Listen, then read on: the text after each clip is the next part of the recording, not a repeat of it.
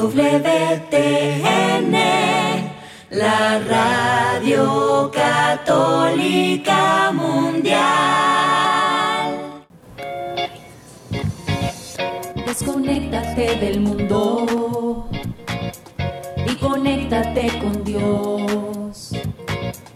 Aquí estamos conectados en familias, amor. Conectados. Siendo luz para todos los hombres. Un saludo muy muy especial a todos nuestros queridos oyentes de Radio Católica Mundial. Estamos aquí hoy con ustedes las hermanas comunicadoras eucarísticas del Padre Celestial, con la alegría y la disposición de siempre para que juntos hagamos este programa que día a día nos trae tantos conocimientos de nuestra iglesia y de los misterios de Dios. Estamos desde la ciudad de Cali, aquí en los estudios de la Arquidiócesis de la ciudad de Cali, Colombia, y estamos con ustedes en este día la hermana María Paz y la hermana Ángela María. Bueno, estamos muy contentos de poder compartir de nuevo con ustedes, queridos oyentes de Radio Católica Mundial, y queremos invitarlos a que escriban sus aportes, sus inquietudes a nuestro chat en nuestras redes sociales o también hay la posibilidad que puedan participar de este programa llamando a nuestras líneas telefónicas fuera de Estados Unidos al 1205-271-2976 y desde Estados Unidos lo pueden hacer también al 866-398-6377. Así que los invitamos a que se animen a participar activamente con sus aportes, testimonios o inquietudes. Bueno, y antes de comenzar con nuestro tema del día de hoy, ¿qué les parece si nos conectamos directamente con nuestro Padre Celestial? Es hora de comenzar. ¿Estamos? Conectados. En el nombre del Padre, y del Hijo, y del Espíritu Santo. Amén. Amén.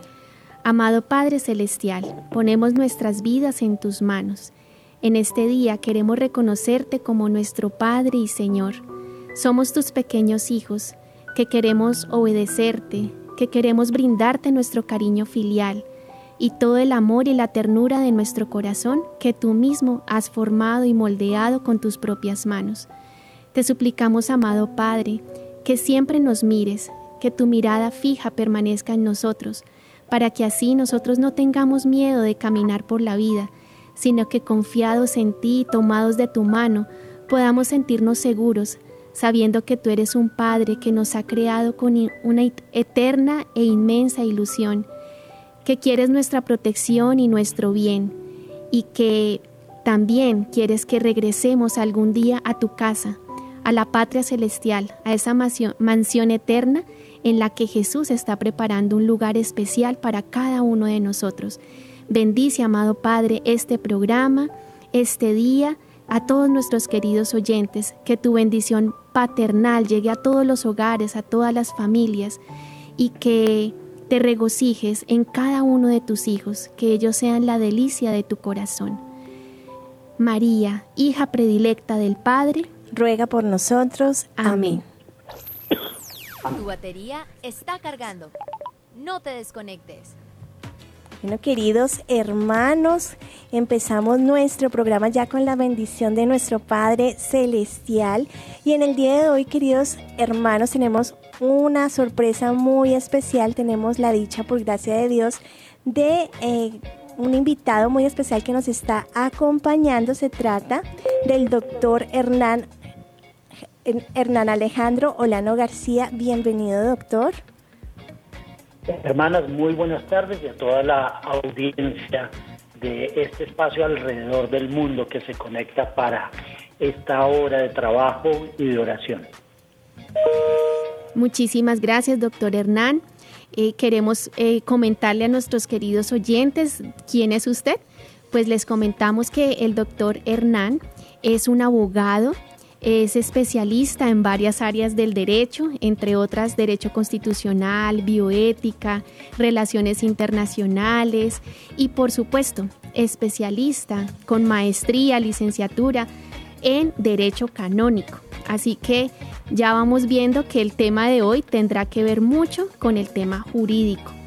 Y también quiero contarles que el doctor Hernán hace parte de mm, la Academia Colombiana de Jurisprudencia, también de la Academia de la Lengua y es juez y litigante canonista en varios tribunales eclesiásticos tanto de Colombia como del exterior. Así es, entonces vamos a iniciar entonces con nuestro tema del día porque seguramente van a surgir muchos interrogantes al respecto. En el día de hoy hablábamos de términos claves que necesitamos diferenciar como lo es el divorcio, la separación y la nulidad.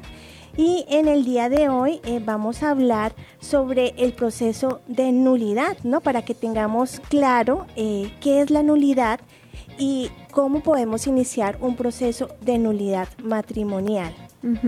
Así es, un proceso de nulidad matrimonial, pues se ha escuchado, se ha dicho que es por lo general eh, situaciones difíciles, ¿cierto? Entonces, nuestra primera recomendación es que empecé, empezar un proceso de nulidad, es empezarlo haciendo en presencia de Dios y en oración. Se requiere mucha oración para que todo salga bien y para que la voluntad de Dios se manifieste en ese proceso jurídico. Queremos explicarles que en, el, en el día de hoy vamos a tratar el tema del proceso como tal, del proceso de nulidad matrimonial. Y ya mañana nos adentraremos en las causales de la nulidad matrimonial. Empecemos entonces con una frase de nuestra espiritualidad. Conéctate con este pensamiento. Despedazar es separar la unidad, perder el conjunto. El hombre es una armonía y el demonio nos despedaza. El estómago está al servicio de nuestro cuerpo. Cuando el estómago va por su cuenta, se da a la gula, al vicio, a lo que hace daño al conjunto. Igual el corazón, los órganos sexuales, los sentimientos, etc. Realmente podemos ver que es una gran estrategia pues del enemigo el hecho de buscar dividir, destrozar al hombre y hacerle perder esa armonía a la que estamos llamados por el Señor.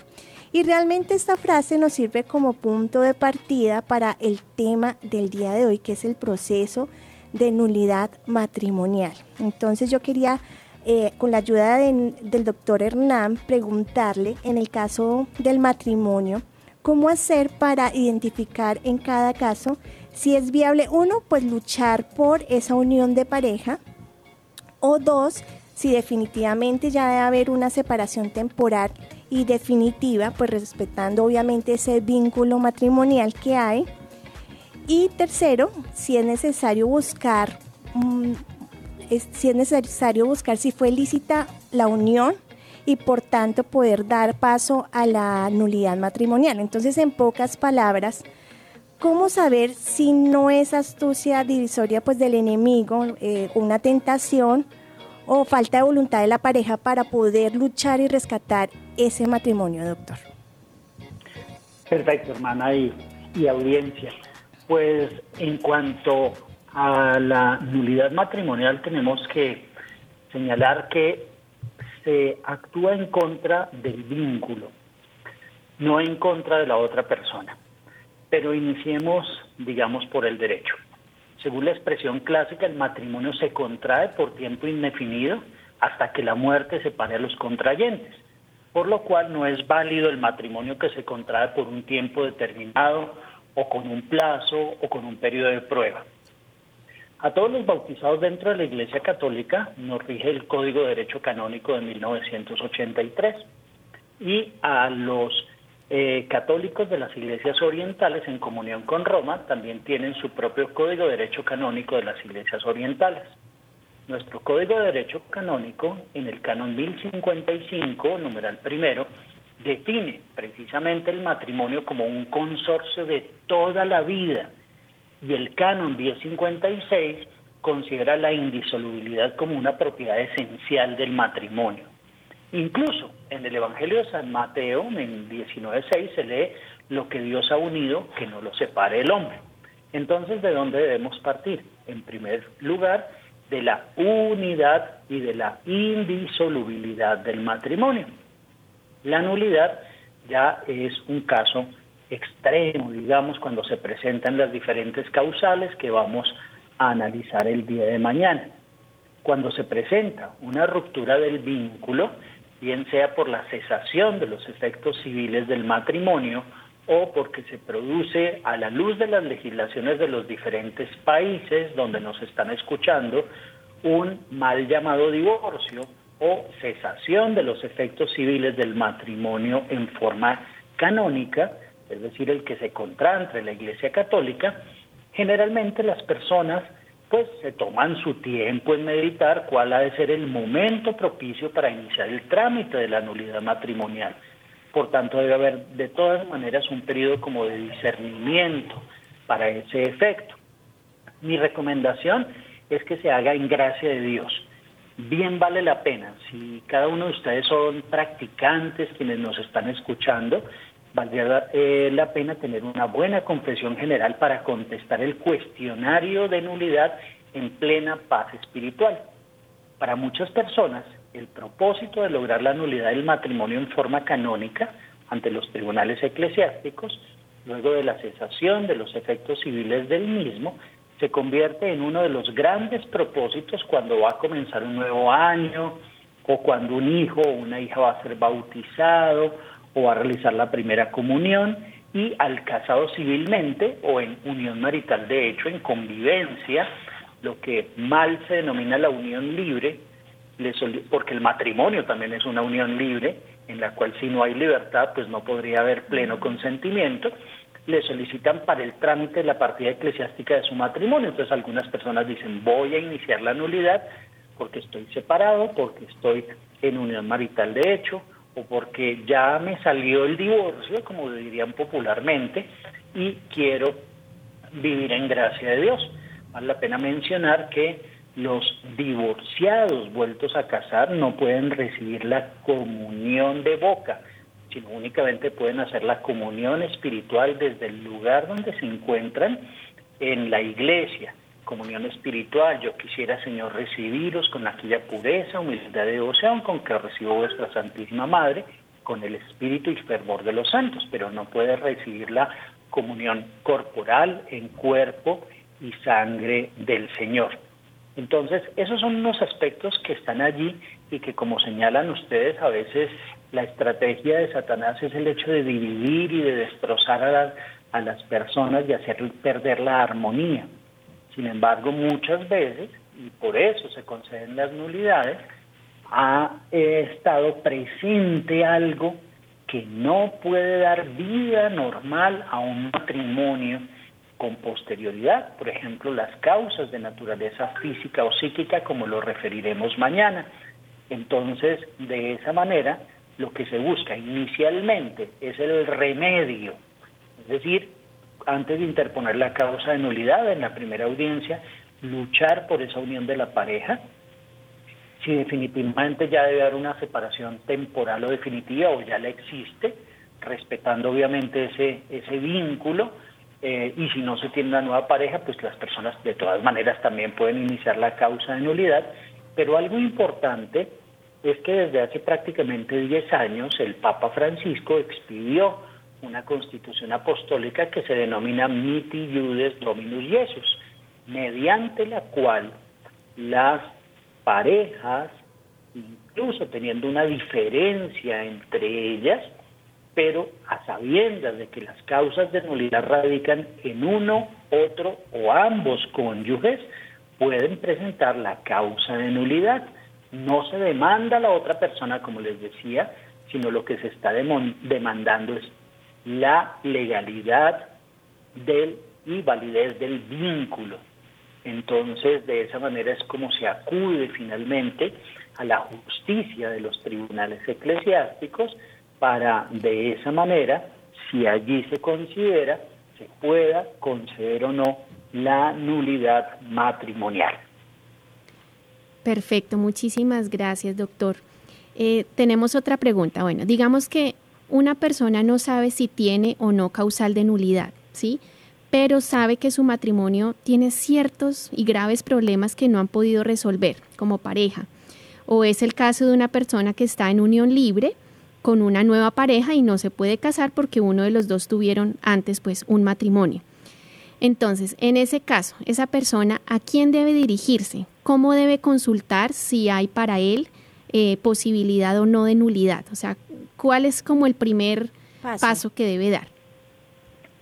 Pues efectivamente, lo primero que se debe buscar es el apoyo de otros matrimonios, como lo establece Moris Leticia, o del mm. párroco o del asesor espiritual que se tenga, para analizar si concurren o no las causales para darle remedio a la situación que se está viviendo.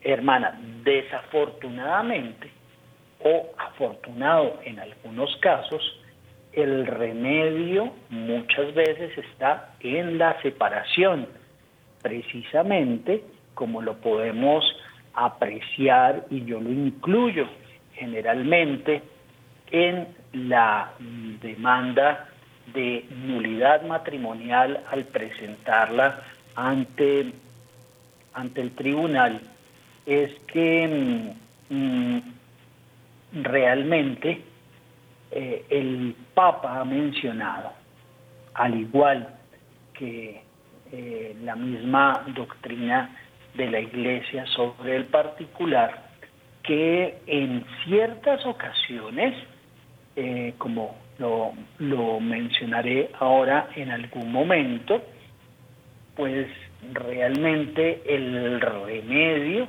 está en la nulidad, eh, porque, eh, porque muchas veces existe una exclusión de la fidelidad, existe una exclusión de la prole, existe mm, realmente algún otro aspecto, como los veremos mañana, que impiden la normal convivencia y que hacen de la otra persona realmente que sea una víctima frente a un victimario. Entonces, em, realmente el Santo Padre, en una audiencia del 24 de junio del año 2015, habló de los casos en los que la separación es inevitable e incluso puede ser moralmente necesaria cuando se trata de sustraer al cónyuge más débil o los hijos a las graves heridas causadas por la arrogancia y la violencia, por la mm. degradación y la explotación, por el rechazo y la indiferencia. Y creo que eso aplica mm. en muchísimos de los casos que tenemos los canonistas.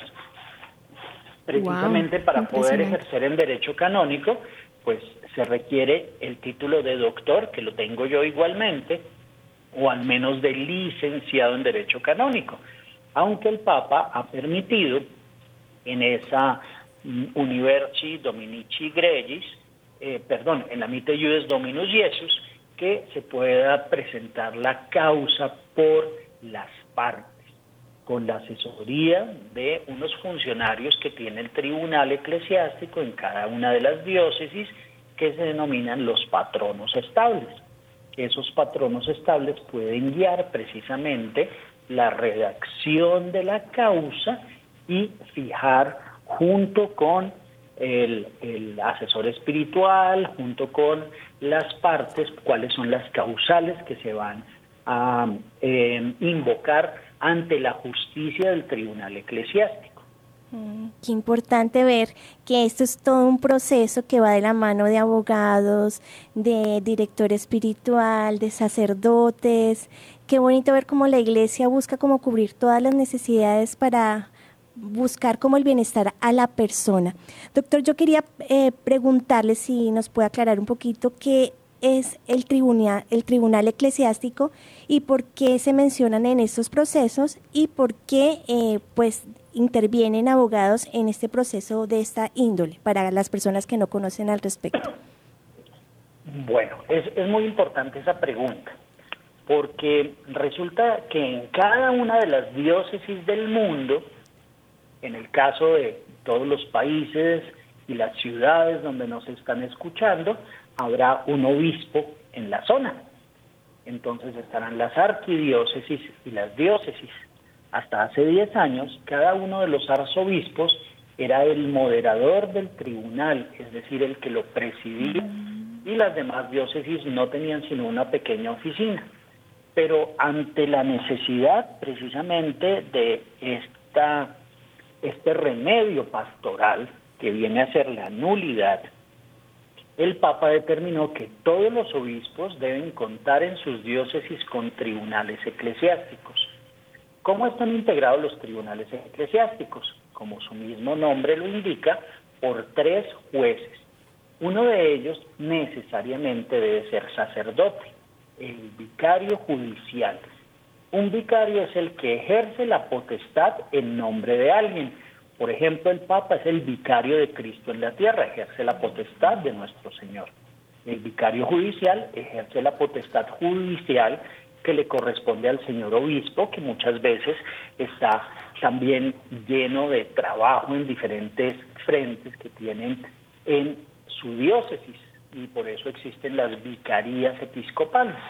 Una de esas vicarías episcopales precisamente es la judicial para que un sacerdote en su nombre presida el tribunal eclesiástico.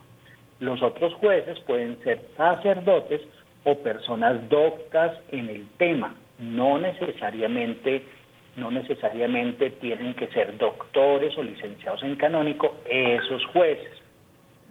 De la misma forma, hace hace, hace ya 10 años se determinó que puede haber jueces mujeres dentro del tribunal eclesiástico.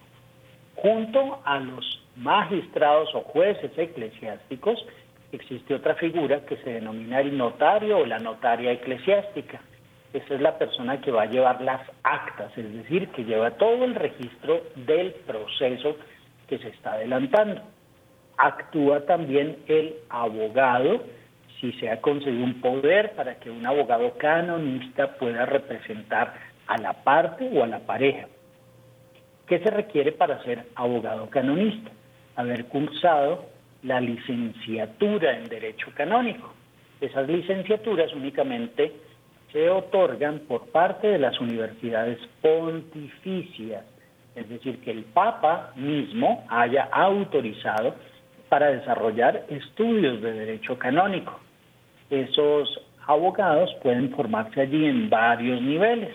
El bacalaureano o bachillerato en Derecho Canónico, la, licencia, la licenciatura o licenciatum y en muchas universidades se obtiene también la maestría en Derecho Canónico, que después de un examen general, oral y escrito que se denomina el Universo, Universo Códice, es decir, todo el examen acerca del conocimiento de todo el Código de Derecho Canónico, entonces se puede eh, obtener el título y posteriormente el doctorado con una tesis doctoral. Sin embargo, no todas las personas que estudian derecho canónico son admitidos para litigar, porque cada obispo es autónomo en su diócesis para determinar quiénes van a ser los abogados habilitados para litigar ante su tribunal. aparte de los abogados que se inscriben ante el tribunal, el tribunal puede tener otros funcionarios que se denominan los patronos estables. Son muchas veces abogados de los mismos de la lista que prestan un turno en el tribunal y las causas que llegan ese día o esos días les serán asignadas. Por otro lado, también está otra figura, que es la del defensor del vínculo y o promotor de justicia. El defensor del vínculo es para las causas matrimoniales, el promotor de justicia para las causas penales canónicas, que desafortunadamente también han crecido al interior de la Iglesia, particularmente por los casos de abuso de menores o de personas puestas en incapacidad de resistir, lo que ha hecho que el Santo Padre el año pasado haya modificado el Código de Derecho Canónico en la parte penal, pero esto será objeto de otro programa. Aparte de ese defensor del vínculo, yo también lo soy en un tribunal eclesiástico, eh, es como el fiscal de la causa. El defensor del vínculo debe verificar si hay posibilidades de reconciliación entre la pareja. Si no la hay, o si considera que las causales no son las apropiadas, puede llegar a oponerse. Y el defensor del vínculo como fiscal incluso puede impugnar el fallo para que se vaya a una segunda instancia. No obstante que el Papa ha limitado las instancias precisamente para abaratar los costos de los procesos de nulidad y para evitar que se demoren muchos años, porque lo que se busca, como ya lo he dicho en esta ocasión por tercera vez, el remedio. Así está integrado el tribunal junto con los peritos. Puede haber peritos psiquiatras o peritos psicólogos que eh, realizan, si a lo tiene, cada tribunal peritaje o examen sobre las personas que están interviniendo en la causa. Igualmente los testigos, que son muy importantes. Esos testigos necesariamente tienen que ser personas que hayan conocido a los contrayentes antes de la celebración del matrimonio. Porque como veremos mañana, algunas personas preguntarán, ¿la infidelidad es causal de nulidad? Pues no dentro del matrimonio, pero si la persona tiene un cuadro de infidelidades previo al matrimonio, aunque ésta como tal, con ese nombre, no está dentro del código, sí puede ser motivo para la declaratoria de nulidad. Entonces, así están integrados los tribunales eclesiásticos. Eh, hay tribunales mucho más pequeños, otros más grandes, pero lo necesario dentro del tribunal eclesiástico, aparte de que pues muchas personas no tienen todos la formación en el derecho canónico, sino luego que se las va dando la práctica, es que el defensor del vínculo obligatoriamente, como en el caso mío, que lo soy en uno de los tribunales, debe ser nombrado por el obispo y ratificado en Roma por el Tribunal Supremo de la Asignatura Apostólica. si ese defensor del vínculo no tiene el título de doctor o al menos licenciado en Derecho Canónico, el tribunal no puede existir.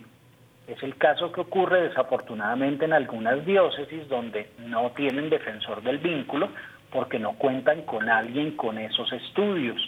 Por lo tanto, mm. cuando llega a, la, a los casos a Roma, o cuando Roma a través del Tribunal de la Asignatura Apostólica se da cuenta que están actuando sin un verdadero conocedor del tema, graduado en el mismo, que ha de ser el defensor del vínculo, entonces no considera como oportunas las decisiones que, eh, se, que se fallan dentro de los procesos. Eh, eso para comentar. Ah, muchas gracias, doctor. Realmente es impresionante ver cómo todo lo que abarca este proceso de, nulidad matrimonial y todas las personas que acompañan este proceso en ese discernimiento claro para saber si realmente eh, eh, existe la causal de nulidad. Bueno, doctor, quiero invitarlo y invitarles a nuestros queridos oyentes a que pasemos a nuestra sección Viviéndolo hoy y terminemos diciendo esta parte, Padre, que todos seamos una sola familia, para, gloria tuya. Conéctate con nuestra iglesia. Con la realidad del mundo. Con nuestros hermanos, necesitados. Conéctate con verdadera caridad fraterna. caridad fraterna. Estamos en Viviendo el hoy. Conectados. Bueno, hermana, antes de que nos comente esta historia que nos tiene en el día de hoy, quiero recordar a nuestros queridos oyentes las líneas telefónicas para que puedan participar activamente de este programa. Recordemos que nos pueden llamar desde Estados Unidos al 866-398-6377 y fuera de los Estados Unidos al 1-205-271-2976. Así que estamos esperando de pronto esas inquietudes que tengan al respecto del tema del día de hoy, sus testimonios o sus aportes. Ahora sí, hermana Ángela, ¿qué historia nos quiere comentar en este día? Sí, claro, hermana María Paz, quiero comentarle a todos nuestros oyentes una, una anécdota, una anécdota muy curiosa. Resulta que este domingo el famoso productor y actor mexicano Eduardo Verástegui estuvo en un programa muy famoso llamado em, Al Punto. Ese es un programa de Univisión con un famoso periodista llamado Jorge Ramos. Entonces resulta que en este programa eh, estaban en una plena entrevista cuando de repente eh, el actor y productor mexicano eh, empezó a rezar, a interceder por este periodista presentador Jorge Ramos. fue un momento muy especial porque nadie se lo esperaba, ni, ni Eduardo, ni Jorge, ni nadie. O sea, no, no estaba planeado dentro del programa que se pusiera a rezar y a interceder por él. Eh, ¿Qué fue lo que pasó? Que en plena entrevista, eh, Verástegui hizo el comentario de que le dijo a él, yo sé que tú no crees en Dios, ¿sí? sé que no, no crees en Él porque me lo has dicho. Y el, presentador le dice, sí, así es, yo no creo en Dios, yo soy un agnóstico, quisiera tener la certeza que tú tienes, quisiera tener la fe que tú tienes, pero no la tengo. ¿sí? Así muy natural le, fue sincero a Eduardo. Y fue entonces cuando Eduardo Verástegui, eh, de una, o sea, como sin pensar, entró en oración, cerró sus ojos y empezó a orar por Jorge Ramos, pidiéndole a Dios de esta manera. Dios mío Jesucristo, Dios y hombre verdadero, yo te pido por mi hermano Jorge Ramos y su familia, su equipo de trabajo, bendícelo y protégelo, y si estás aquí, manifiéstate en él, que es un hombre bueno. Jorge es un hombre bueno. No quiero pensar lo que él haría si tú estuvieras en su corazón, y él te deje entrar. Por Cristo nuestro Señor. Amén. Bueno, inmediatamente de esta oración pequeña, espontánea, pero tan poderosa, eh, Jorge Ramos, pues eh, como que también reaccionó y dijo, bueno, yo no creo, eh, te lo agradezco, no comparto tu fe, como que se asustó un poquito, pero también muy abierto, muy abierto. Entonces, pues esta anécdota queremos compartirla, es noticia, es noticia en, en las redes. Eh, porque pues es algo espontáneo y, que realmente no estamos acostumbrados, ¿no? Que en un programa, de pronto donde todo está planeado, donde todo está de pronto libreteado, eh, no, cuando son las cosas de Dios son así. El Espíritu Santo no sabemos de dónde viene ni para dónde va. Y seguramente que Eduardo Verástegui con esta oración, a través de esa oración el Señor ha tocado el corazón de Jorge y en algún momento la gracia de la fe llegará a él, si Dios lo permite. Yo creo que es una invitación a todos a ser valientes como Eduardo y dejarnos llevar por el Espíritu Santo en el momento sin dudar, porque él con valentía no dudó eh, en expresar lo que sentía su corazón y poderse interceder a través eh, por, por esta por, eh, por Jorge, ¿no? Y yo creo que también es una invitación a orar también por aquellos que no tienen fe, de pronto miembros de nuestra misma familia, cercanos, compañeros de trabajo, qué bonito que nosotros también podamos elevar una oración pidiendo la fe para ellos, porque como lo decía Eduardo, es una gracia, una gracia que tenemos nosotros de poder conocer a Dios, pero una gracia que tenemos que pedirle a Dios para aquellos hermanos que no lo conocen. Bueno, hermana Ángela, es momento de saludar a quienes se conectan con nosotros a través de nuestras redes sociales. Entonces saludemos a los que están desde Facebook. Claro que sí. Saludamos a Liliana, a Alcibián, a Nidia, a Johanna, a Edith, a Tony, a Emilio, a Marimar, a Berta, a Zaira. También saludamos a Perla, a Ligia, a Mati, a Raquel, a Gema. Bueno, y desde nuestras redes de YouTube, eh, como comunicadora, saludamos a Liliana, a Salva, a John Elkin, al señor Roncancio, a Jacqueline, Benjamín, a Ana, a María Guadalupe, en fin, a todas las personas que con mucho gusto se conectan con nosotros, también elevamos a nuestro Señor esas intenciones de oración que escriben a través de nuestras redes sociales y las presentamos a los pies de Jesús Eucaristía. Hasta aquí nuestra sección Viviendo el Hoy. Seguimos conectados. Seguimos conectados. Seguimos conectados con este tema tan interesante, los procesos de nulidad. Le recordamos a nuestros oyentes que en el día de hoy nos está acompañando el doctor Hernán Olano quien es un especialista en eh, derecho, canónico. así es. Y veníamos hablando de todo este proceso jurídico llamado proceso de nulidad matrimonial, que requiere toda una investigación, todos unos testigos, unos abogados, eh, todo un discernimiento también eh, espiritual y jurídico que tú lo nombrabas ahora, hermana María Paz. Entonces, doctor, queremos preguntarle, ¿significa que todo esto, sabiendo que es todo un proceso, eh, es un proceso costoso, es un proceso que implica gastos y más o menos pues de qué, de qué sumas estamos hablando, pues bueno, hay, hay en todos los países, pero eh, se, se, escucha que es un proceso muy costoso, que la gente le tiene miedo a iniciar este tipo de procesos porque son muy costosos. Pero ahora usted me mencionaba un poco acerca de los cambios que ha hecho el Papa. Entonces, ¿cómo es ese proceso a nivel económico? Bueno, hermanas, ya por aquí las estoy viendo también en Facebook. Un saludo especial a todas las personas que están escribiendo. Bueno, resulta que el proceso, de acuerdo con ese documento del Papa, la Mitillo es Dominus Jesus, supuestamente es gratuito. ¿Por qué digo supuestamente? Porque el Papa habla de la gratuidad, pero dice también que debe haber un reconocimiento para todas las personas que intervienen dentro de la causa.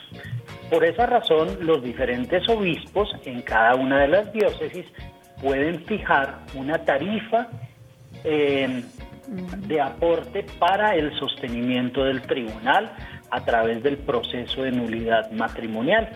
Hasta hace 10 años, como lo he venido repitiendo, el proceso sí era mucho más costoso porque implicaba el pago de unos aportes al tribunal, el abogado podía cobrar mucho más que el tribunal, habitualmente se iba a una segunda instancia y posteriormente a Roma, con lo que implicaba, en primer lugar, traducir toda la causa al latín y tener adicionalmente en la ciudad eterna un abogado rotal, es decir, un abogado o eh, religioso o sacerdote que hubiese, o una religiosa que hubiese cursado los estudios ante la rota romana para poder presentar allí eh, los alegatos en relación con la causa, porque hasta antes de la reforma, si había una decisión en un sentido y en segunda instancia en otro, necesariamente debería ir a Roma para conciliar esos dos fallos, el uno de pronto positivo, el otro negativo. Hoy en día existe una sola instancia, como ya les dije. Entonces, los, eh, los obispos, a través de las diócesis fijan lo que se conoce como las causas solidarias y las causas subsidiadas. Las causas solidarias son para las personas que pueden pagar un poquito más, pagan un, un, eh, valor y las causas subsidiadas, los que no pueden pagar tanto, pagan una tarifa más reducida. Em, entonces, Teresa López por ahí en Facebook nos pregunta, pero ¿cómo se hace si no se tiene domicilio donde notificar a la contraparte, más si es en otro país? Bueno, todas estas causas adicionalmente requieren de unos valorcitos adicionales, que son, por ejemplo, la publicación de un edicto en un periódico de amplia circulación en la ciudad, en la diócesis donde se reside, y también las notificaciones o comunicaciones que pueden ser de correo de carácter nacional o internacional. Esos gastos los tiene que asumir la persona que adelanta la causa de nulidad. Si no se tiene certeza de dónde reside la persona, los tribunales están muy abiertos precisamente a la modernidad y por eso dicen, usted ya lo ubicó a través, por ejemplo, de redes sociales, de amigos, de personas que sepan eventualmente dónde vive la persona. Si no se tiene la certeza, pues se manifiesta porque finalmente es bajo la gravedad del juramento. Si se tiene la certeza, hay que establecer precisamente dónde eventualmente se puede conseguir esa persona para que desde el tribunal donde se inicia la causa puedan escribirle al tribunal del lugar donde al parecer reside esa persona para que lo puedan notificar. Y de esa manera, entonces, eh, bien sea en un país o en otro, se pueda lograr tener a esa persona dentro del proceso. Pero si finalmente ninguno va a estar, no se sabe dónde está porque está totalmente desaparecida esa persona, entonces el tribunal tiene una opción de acuerdo con la ley, y es declarar, la ley canónica, me refiero a ella, y es declarar como legítimamente citada a la contraparte, es decir, en este, en este caso, en el proceso canónico, para aclararle a Teresa en su pregunta, está la parte actora y la parte conventa.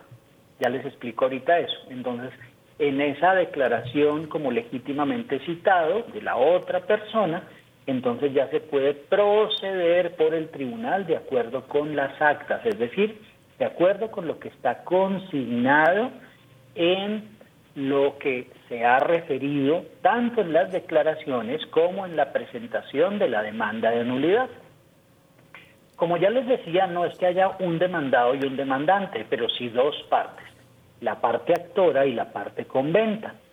No necesariamente, les digo, se demanda la otra persona, lo que se está demandando es el vínculo matrimonial. Y por esa razón, de todas maneras, tiene que haber una persona que actúa y otra que pareciera ser el sujeto pasivo dentro de la causa, pero muchas veces también esa persona puede pronunciarse dentro de ella, porque al ser notificado puede decir, me allano, es decir, estoy de acuerdo con lo que dice la causa de nulidad, pero no quiero participar. Otra puede ser, estoy de acuerdo o no estoy de acuerdo y quiero participar. Entonces, eh, entonces, de esa manera, la persona participará, pero también tiene que tener sus propios testigos. Y la tercera es cuando definitivamente no aparece la persona y se le declara, como ya lo dije, legítimamente citado. Entonces, como dicen las hermanas en el Facebook, es importante conocer el proceso de nulidad matrimonial para que se dé de acuerdo a lo que la iglesia ve que es el proceso de nulidad. Y por los costos realmente no se preocupen las personas. Realmente en los tribunales tienen diferentes fórmulas para que ustedes puedan acceder a la justicia eclesiástica cuando se presenta esa, esa posibilidad de actuar. A los abogados, pues lógicamente hay que pagarle unos honorarios que están limitados por cada uno de los señores obispos mediante decreto episcopal. Y en cuanto a hacer muchos documentos, pues son lo básico, es decir, la partida eclesiástica de bautizo de quienes fueron los contrayentes, la partida de eclesiástica de la celebración del matrimonio por parte de los contrayentes, los documentos de identidad y si tienen hijos, lógicamente también la, la documentación de los hijos. Hay otra serie de documentos que podemos ver en detalle, pero no son muchos. Lo que pasa es que a veces las personas no tienen, por así decirlo, el registro de dónde es que tengo archivado este documento o dónde fue que me bautizaron mis papás o es que estoy en otro país y cómo hago para conseguir la partida eclesiástica de bautizo. Para lo cual, pues ya se ha ido sistematizando la información y algo que yo les recomiendo mucho a las personas cuando van a iniciar la causa de nulidad es que hace años las mamás, cuando existían los famosos álbumes de fotos, escribían en el álbum de foto, bien sea por detrás de la fotografía o al lado en el álbumcito, la fecha del mm. bautizo. Entonces, si de pronto solo tienen la foto del bautizo, pero no se acuerdan dónde o en qué fecha, pues acudan al álbum de fotos de la mamá que seguro ahí pueden conseguir esa información. Qué importante conocer y tener estos detalles porque no sabemos cuándo podemos necesitar estos datos tan importantes para tener la documentación necesaria. Doctor, escuchándolo eh, me surgía una pregunta. ¿Todos los procesos de nulidad en cada tribunal eclesiástico funcionan de igual manera o esta difiere de país a país? Pues realmente puede haber algunas particularidades que fijen los señores obispos y los vicarios judiciales, pero la legislación de la Iglesia es universal para todos los bautizados. Por tanto, el procedimiento que se indica en ese documento, al igual Viti Judice Dominus Jesus, al igual que en el Código de Derecho Canónico, es la misma para todos los bautizados dentro de la Iglesia Católica. Ah, muchas gracias. No van a pedir más documentos distintos a los que corresponde, ni más pruebas distintas a las que eh, dentro de la normativa y la pragmática del tribunal se pueden tener. Entonces, eh, entonces eso es lo que, lo que se cumple y lo que se desarrolla en la causa. Perfecto. Doctor Hernán, otra pregunta. Bueno, hace unos minutos usted nos, eh, nos daba un parte de tranquilidad de que el proceso de nulidad no es costoso como, como lo creemos, ¿no? Y que hay muchas formas que la iglesia nos, nos, nos brinda su mano para poder iniciar el proceso sin, sin tener que incurrir en, en altos costos, ¿no? Eh, pero entonces también hay otro, otro miedo que las personas tienen y es, bueno, yo supongamos la persona dice, ahora sí ya encontré mi media naranja, ya encontré la pareja de mi vida, me voy a casar ya y entonces eh, inicio mi proceso de nulidad. Pero pues dicen por ahí que ese proceso es muy demorado, muy largo. ¿Cuánto tiempo puede demorarse este proceso? Bueno, hermanas, eso, eso es bien importante para, en cierta forma, motivar a las personas a que acudan a la, a, la justicia eclesiástica.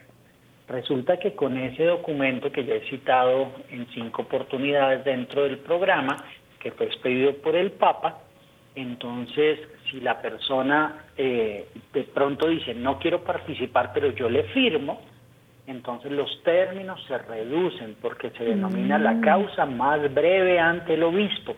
Con lo cual, en un proceso de nulidad, en diferentes tribunales tienen ritmos distintos y también de acuerdo con el volumen de las causas que llevan, puede tardar eh, dos o tres meses. En promedio, una causa de nulidad se demora diez meses.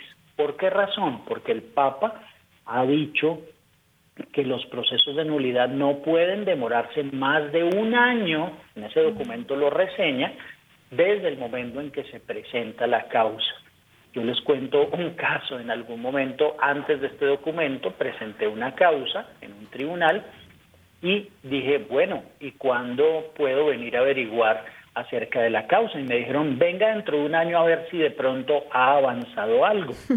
Eso era con la legislación anterior. Hoy en día, al año máximo ya se tiene todo. A veces, ¿cuál es el tropiezo?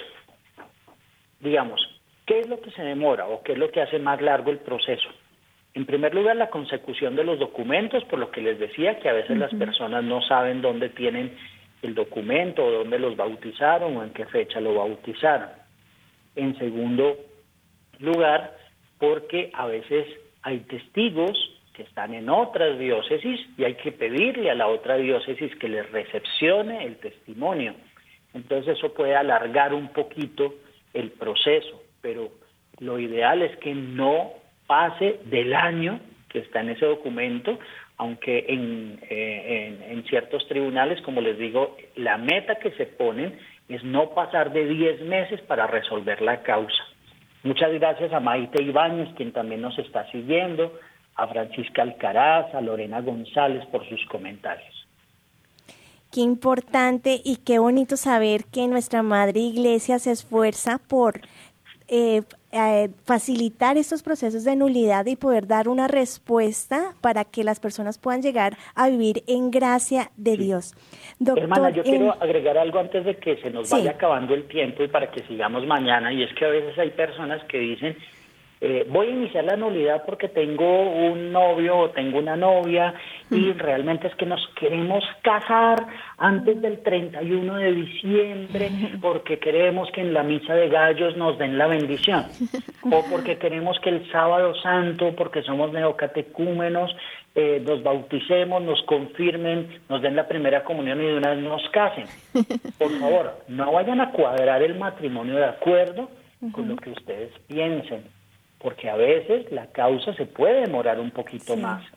Y adicionalmente, les comento, para quienes nos siguen desde Colombia, después de obtenida la sentencia, que se demora un poquito a veces en los tribunales para la firma, hay que realizar algo que se llama la homologación del fallo ante la jurisdicción de familia.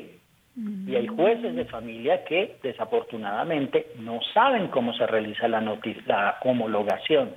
Por tanto, de hecho, yo estoy escribiendo un documento sobre ese tema para podérselo suministrar a los jueces de familia. porque así como se puede demorar 15 días o un mes en un juzgado de familia, tengo el conocimiento de que hay algunos juzgados de familia que se demoran hasta un año para homologar el fallo y es solo expedir una pequeña carta donde dice se tiene por visto lo que dijo el Tribunal Eclesiástico de acuerdo con el concordato y con la ley 270 del 96 y ya, pero les da un poquito a veces de, de, se le, dan un poquito de demora al trámite y por eso a veces la persona dice, no, pero es que yo me quería casar y ahora me están pidiendo esos documentos y no lo tengo. Entonces no se apresuren, porque así como también han tenido el tiempo para presentar la causa y para discernir sobre ella, lo mismo igualmente para volver a contraer nupcias. Muchas gracias, doctor. Bueno, el tiempo se nos está agotando, pero quisiera hacerle la última pregunta eh, en el programa de hoy. ¿Qué pasa si una de las partes no está de acuerdo en realizar este proceso de nulidad? Bueno, ocurre con muchísima frecuencia, porque de acuerdo con las causales que veremos mañana, hay una que está en el canon 1095, numeral tercero, que son las causas de naturaleza física o psíquica que impiden la convivencia matrimonial. Entonces una persona le puede decir a la otra, es que usted creyó que yo estaba loco o loca y por eso me está demandando allá para que los curas digan que sí. Entonces ocurre muchas veces eso.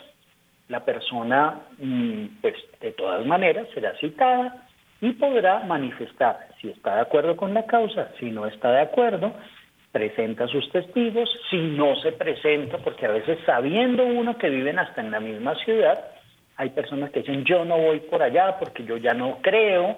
Ustedes señalaban ahorita la historia de Eduardo Verástegui y el periodista Jorge Ramos. Entonces alguno dirá, no, es que soy agnóstico o es que ahora soy de una iglesia cristiana no católica o es que ahora eh, soy de tal movimiento.